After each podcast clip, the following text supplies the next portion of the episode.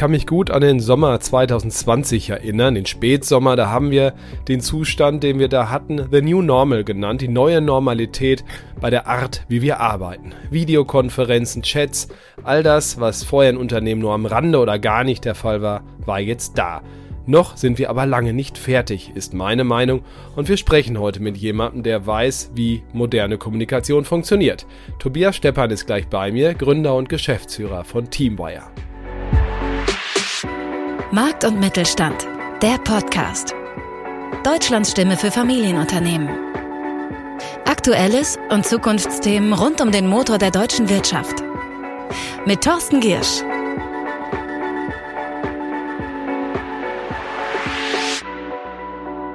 Wir starten mit dem Gespräch in ungefähr drei Minuten. So lange gibt es das Wichtigste der Woche aus Sicht des Mittelstandes. Das sollten Sie wissen. In dieser Woche haben wir einiges erfahren, wie es um die deutsche Wirtschaft in diesem Jahr bestellt sein dürfte. Das Bruttoinlandsprodukt soll nicht mehr wie vorhergesagt um 0,4 Prozent sinken, sondern um 0,2 Prozent steigen. Ist ja eigentlich kein großer Unterschied, aber psychologisch natürlich wichtig, es ist im Plus.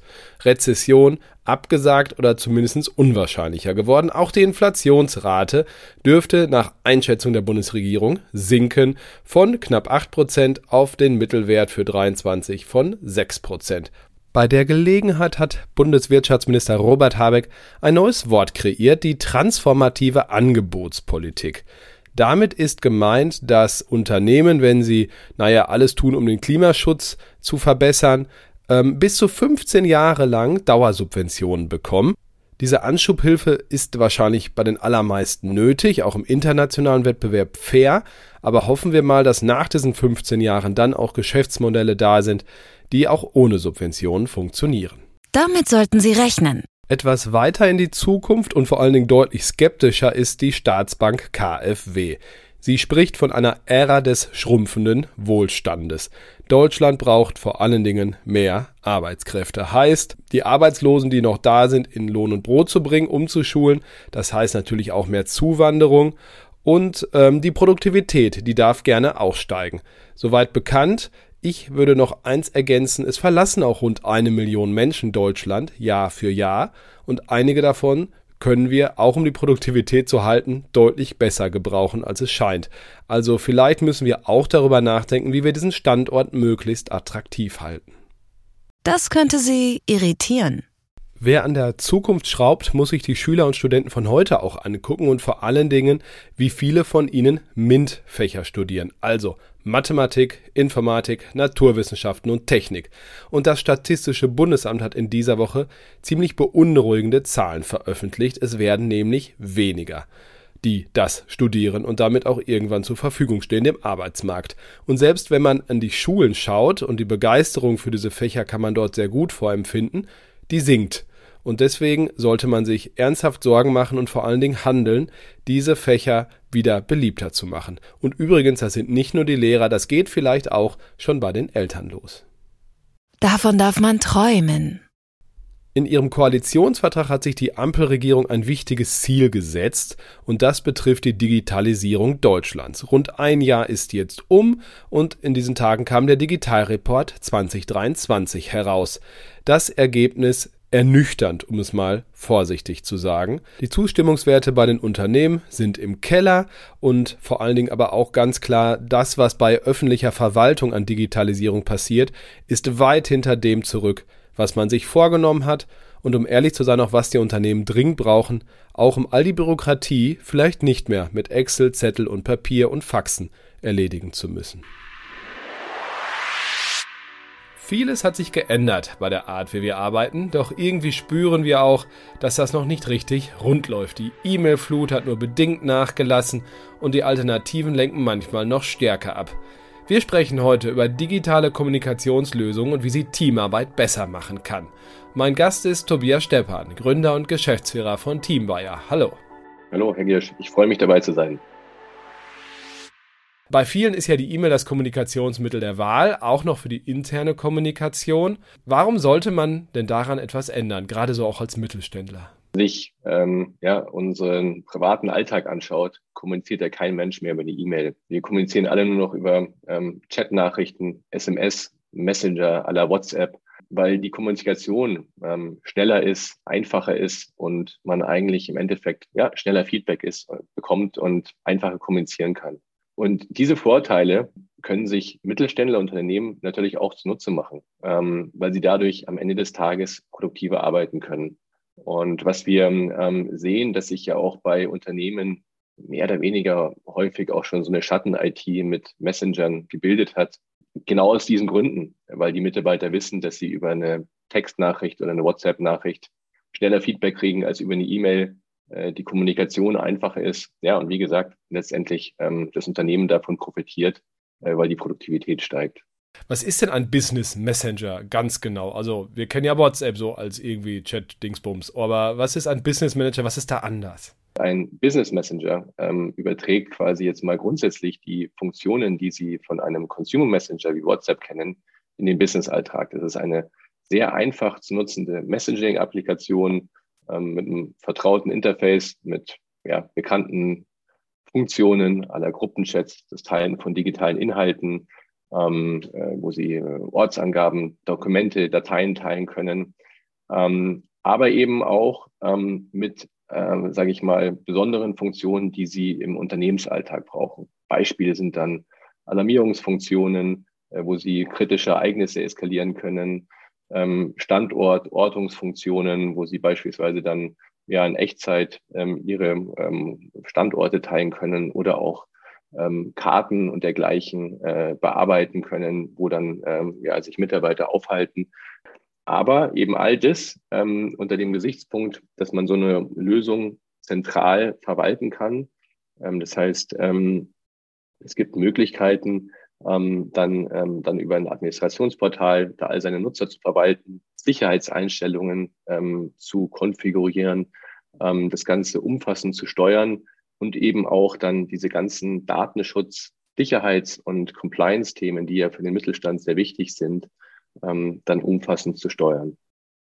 Genau, das ist die interne Variante. Nun gibt es ja aber auch die Möglichkeit, externe mit einzubinden. Also außer man sagt intern Messenger, extern E-Mail, kann man ja auch machen. Aber wie sind Schnittstellen und auch diese Sicherheitsaspekte möglich bei Kunden, Lieferanten und Co? Ähm, also das ist natürlich ein sehr, sehr wichtiger Aspekt, ja, dass man externe Lieferanten und Co. einbindet, ähm, weil das heutzutage ja bei jedem, jedem Szenario eines Mittelständlers eine Rolle spielt. Ähm, da gibt es verschiedene Möglichkeiten. Also es gibt zunächst mal die Möglichkeit, da über Gastaccounts ähm, quasi externe einzubinden. Ähm, das ist was, was sich äh, relativ einfach aufsetzen lässt. Ähm, gerade für Lieferanten und Partner, mit denen regelmäßig kommuniziert wird, ist das so das Mittel der Wahl. Eine andere Möglichkeit ist aber auch wirklich, dass man Messenger äh, wie WhatsApp, ähm, die ja gerade dann in der Regel doch sehr gerne von Kunden verwendet werden, ähm, mit einem Business Messenger ähm, verbindet. Ähm, das heißt, man ähm, ist in der Lage, dann da quasi eine offizielle Nummer auch für den Vertrieb, für den Kundenservice oder für den Support zu haben, den Kunden dann ähm, über WhatsApp quasi ansprechen können und mit dann dem Business Messenger quasi auch über so eine ähm, ja, Integration oder Schnittstelle, wie Sie es vorhin angesprochen haben, dann anzusprechen und da auch einen Echtzeitaustausch zu haben. Das heißt, der Mittelständler bleibt in seiner sicheren Business Messenger Umgebung, wo er seine Daten und alles umfassend geschützt sieht.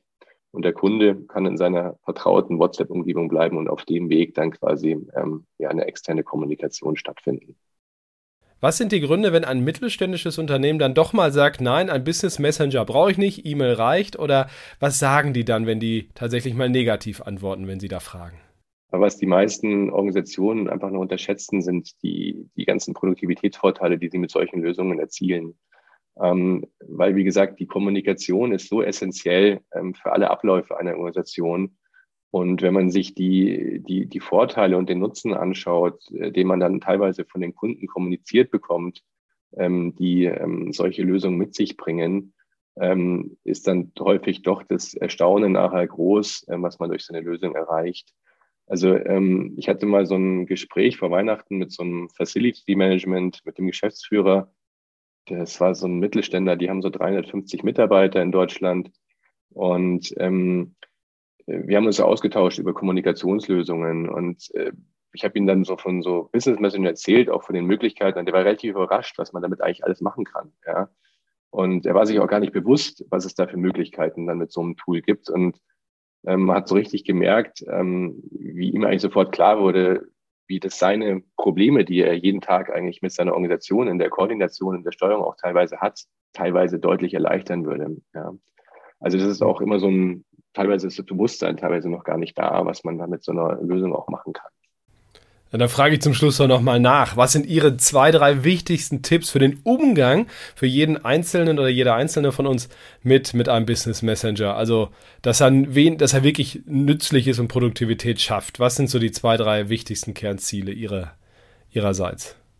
Ähm, ich glaube, was wichtig ist, dass die, ähm, die Lösung ähm, ganz schnell ausgerollt wird. Das ist das allererste. Also ganz breit an alle Nutzer ausrollen, ähm, um wirklich da ähm, den Nutzen von dem Tool für alle auch ähm, ja, zugänglich zu machen. Ja, also keine Insellösung in irgendeiner Organisation schaffen. Das ist das allererste.